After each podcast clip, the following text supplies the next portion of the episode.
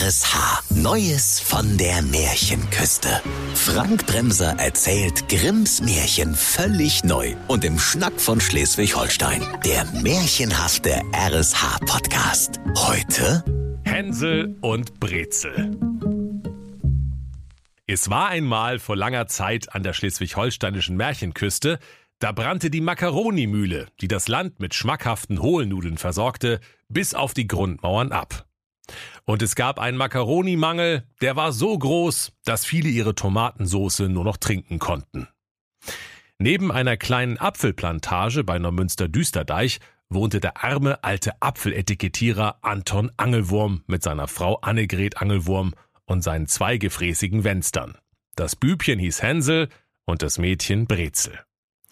Die beiden waren fröhliche, übergewichtige Teenager und kullerten lustig durch die Wohnstube.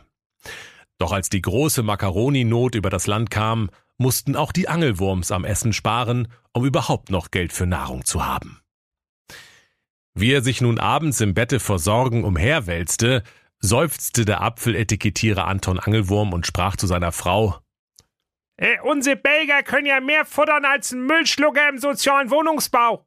Heute gab's mal eine Viertelstunde kein Nutella-Brot, da haben die gleich den Putz von der Wand gefressen. Ja, erwiderte da die Frau. Das Beste wäre, wir stopfen die in die Babyklappe.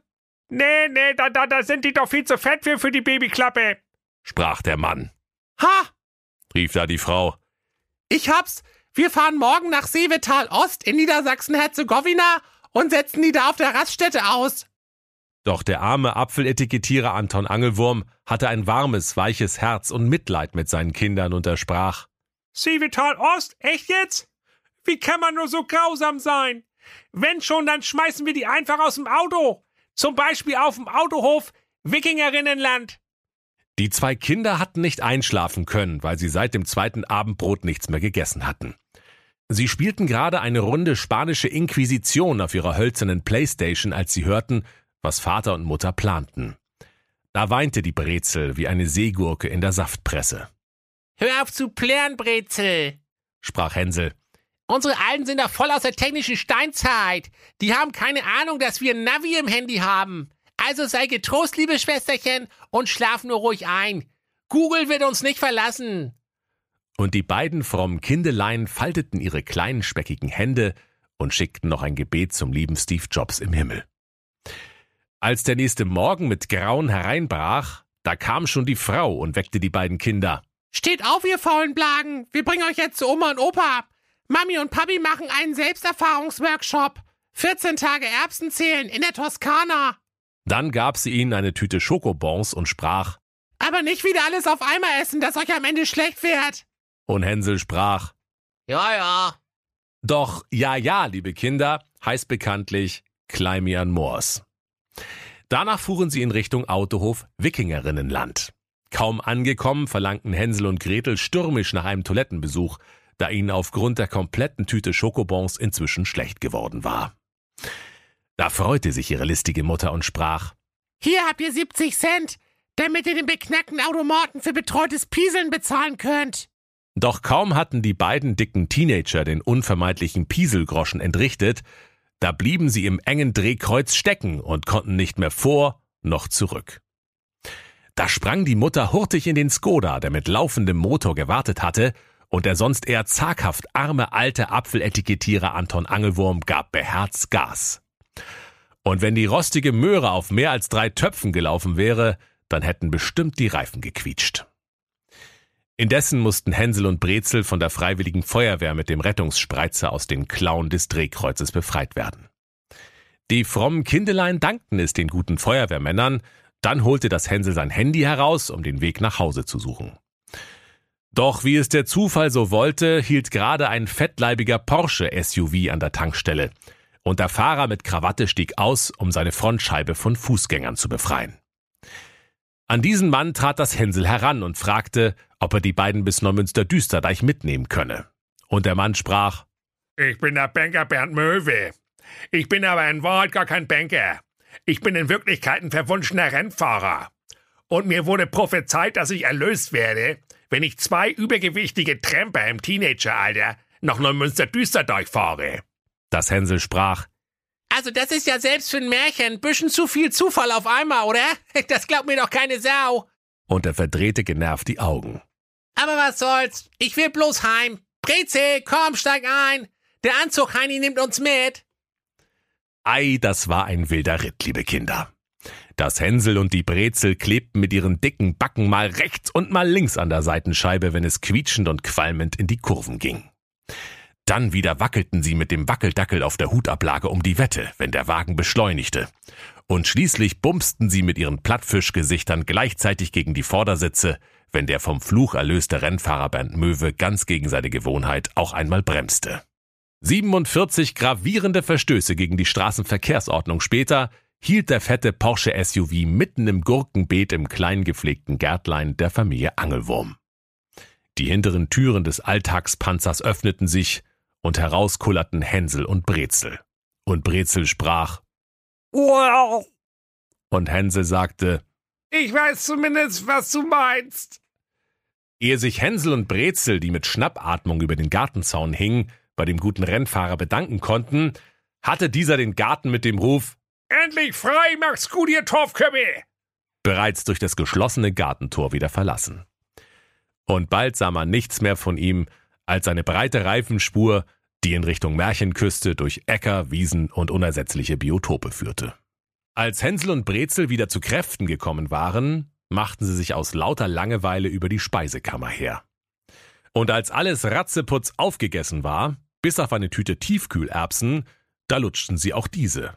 Erst Stunden später kamen die Eltern Anton und Annegret Angelwurm nach Hause. Der Familienskoda rollte quietschend auf den Hof und ging röchelnd aus, ohne dass Anton Angelwurm den Zündschlüssel betätigt hätte. Dann sahen der Vater und die Mutter ihre beiden dicken Kinder, die nach dem Genuss von jeweils 500 Gramm Tiefkühlerbsen fröhlich pupsend durch den Garten tollten. Der Mann, der ein gutes Herz hatte, freute sich, seine Kinder am Leben zu sehen. Doch die böse Mutter rief, Hä? Die sind ja einfach wieder da. Ich krieg die Motten. und als sie sah, dass die Speisekammer leer gefuttert war, da brüllte sie, Alles habt ihr gefressen, ihr Guppies. Jetzt haben wir morgen nur noch die Gurken von meinem Gurkenbeet, das ich in monatelanger Kleinst abba... Ah! Und die Frau schrie vor Schreck auf, denn sie sah, dass jemand mit Breitreifen durch ihr Gurkenbeet gefahren war und alle Gurken in Gurkensalat verwandelt hatte. Und während sie vor Wut kochte wie eine Holsteiner Schusterkarbonade im Schnellkochtopf, da keifte sie, So ein Sheet mit dem Sheet. 200 Puls habe ich bald. Du! Aber für heute habe ich genug. Wir probieren es einfach morgen nochmal. Dann setzten sich die Angelwurms gemeinsam auf die Couch in der Wohnstube und sahen die Nachrichtensendung Teletubbies, bis sie einschliefen. Als der nächste Morgen ausbrach, wollte die böse Frau es besser machen als am Tag zuvor, und sie weckte die Kinder noch früher und gab ihnen wieder eine Tüte Schokobons als Proviant. Doch diesmal fuhren sie zum entlegenen Rasthof Seevetal Ost in Niedersachsen-Herzegowina. Dem Manne war Angst und Bange, denn viele Reisende waren niemals oder nur mit Flugrost am Unterboden von dort zurückgekehrt. Doch Anton Angelwurm konnte sein hartherziges Weib nicht umstimmen, und mürrisch sprach er zu sich selbst, Wieso müssen eigentlich die Weiber in Grimms Märchen immer so dermaßen kratzbürstige Hausdrachen sein? Danke für nix, Gebrüder Grimm. Naja, was will man auch erwarten von zwei Brüdern, die in dem Alter noch zusammenwohnen? Da fragt man lieber nicht, sonst weiß man gleich Bescheid. und so tuckerte er maulend die A7 Richtung Niedersachsen-Herzegowina entlang. Das Hänsel war indessen ebenfalls mit der Gesamtsituation unzufrieden und sprach zu Brezel, Ich habe jetzt echt die Faxen dicke mit unseren Alten, echt. Die haben wohl Bootslack gesoffen. Ich meine, Kinder im Wald aussetzen, von mir aus. Aber doch nicht in Niedersachsen-Herzegowina. Ey, Alter, das geht zu weit. Ich rufe jetzt das Jugendamt an. Ich will endlich ins Kinderheim. Doch als das Hänsel sein Smartphone herausholte, da war sein Akku leer. Und auch Gretels Akku hatte den Geist aufgegeben. Und weil sie kein Ladekabel dabei hatten, weinten sie wie eine Lenzpumpe an einem lecken Segelschulschiff. Nun konnte ihnen nicht einmal mehr der liebe Steve Jobs im Himmel helfen, So ein Shit mit dem Shit. sprach Brezel. Das Hänsel besann sich. Wir haben doch noch eine Tüte Schokobons. Ich werf einfach eins nach dem anderen aus dem Autofenster raus. Dann haben wir eine Spur, der wir folgen können. Das ist ja mal eine super Idee. Aber da gibt's ein klitzekleines Problem. sagte die Brezel etwas verlegen und leckte sich die leckeren Schokokrümel von den Lippen. Ich hab die Schokobons aus Versehen schon alle aufgegessen. Gequatsche auf dem Rücksitz einstellen, rief da die Mutter. Denn sie waren soeben in Seevetal Ost angekommen. Und jetzt raus mit euch! Das ist keine Wärmestube hier! Hänsel und Brezel stiegen aus dem Totalschaden und Vater Angelwurm gab Vollgas. Die Kinder sahen traurig zu, wie sich das Fahrzeug qualmend und mit knatternden Fehlzündungen langsam wieder in Richtung Märchenküste quälte. Die Geschwister fingen an zu gehen, doch weil sie kein zweites Frühstück bekommen hatten, dachten sie nach etwa 25 Metern, sie müssten alsbald verschmachten. Da kamen Hänsel und Brezel an die prächtige Raststätte. Die ganz aus frittierten Tiefkühlschnitzeln, Pommes und Bratwürsten erbaut war, und das Dach war mit fettiger Donauwelle gedeckt. Ich krieg die Motten, Diggi, sprach Hänsel. Hier gibt's was zu futtern und nur Gemüse. Doch Brezel hörte ihm schon gar nicht mehr zu, denn sie knabberte bereits wie ein tollwütiger Biber an einer tragenden Säule des Vordachs. Hänsel hatte sich indessen gierig durch die Hauswand aus Frikadellen gefressen, wie ein Holzwurm durchs Dachgestühl der Davidswache in Hamburg-Herzegowina. Weil er aber dabei eine elektrische Unterputzleitung angebissen hatte, standen ihm nun die Haare zu Berge. Da rief eine feine Stimme aus der Stube heraus Knusper, knusper, Knäuschen! Welcher Idiot hat die Sicherung rausgehauen? Äh, äh, äh, der Wind, das kindische Rind, antworteten Hänsel und Brezel. Hä? Was ist das denn für eine blöde Antwort? tönte es zurück. Also ich frag nochmal. Knusper, knusper, Knäuschen, wer knuspert an meinem Häuschen? Und die Kinder antworteten, der, der, der Wind, der Wind, wer was anderes sagt, der spinnt. Und sie stopften weiter Pommes, Bratwürste und Schnitzel in sich hinein. Hänsel riss sich ein großes Stück Dach herunter. Und Gretel hatte die erste tragende Säule des Vordachs durchnagt und machte sich jetzt an die zweite. Da flog auf einmal die Türe auf und eine magere Alte trat hervor, die in viel zu freizügige Gewänder gehüllt war. Hänsel spuckte erschrocken eine Bratwurst aus, die er mit Spaghetti umwickelt und in ein Stück Pizza geklemmt hatte. Und Brezel biss vor Schreck mit einem Haps die zweite tragende Säule des Raststättenvordachs durch, das sich nun langsam und knarzend immer weiter nach unten neigte. Die Alte aber wackelte mit dem Kopf und sprach Ah, ihr lieben Kinder, kommt nur herein und bleibt bei mir. Es geschieht euch kein Leid. Doch weiter kam sie nicht, denn in diesem Moment ergab sich das Vordach der Schwerkraft, und das Bauwerk aus getrockneten Rinder- und Schweinehälften begrub die Alte krachend unter sich.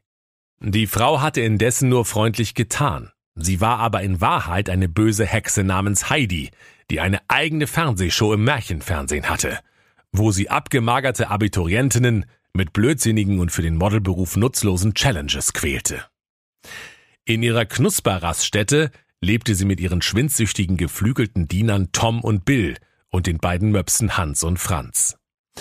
Die Raststätte aus Schnitzel und Kuchen hatte sie nur gebaut, um halbverhungerte Möchtegern-Models anzulocken. Wenn ein junges Mädchen so in ihre Gewalt kam, da richtete sie es ab und verkaufte es dann als wandelnden Fleischkleiderbügel an die Märchenküsten-Modeindustrie. Und das, liebe Kinder, war ja immer ein Festtag. Die Hexen haben rote Augen und können nicht weit sehen. Aber sie haben eine feine Witterung wie die Tiere und merken's, wenn sie auf Kosten der Selbstachtung anderer reich werden können. Inzwischen kamen die Fledermausdiener Tom und Bill angeflattert, um nach dem Rechten zu sehen. Kaum hatte Tom die alte Hexe unter den Rinderhälften hervorgezogen, wobei die beiden Möpse Hans und Franz aufgeregt herumsprangen, sperrte die böse Hexe Heidi die arme Brezel in einen Verschlag unter der Treppe. Dann sprach sie zum Hänsel Schluss mit lustig!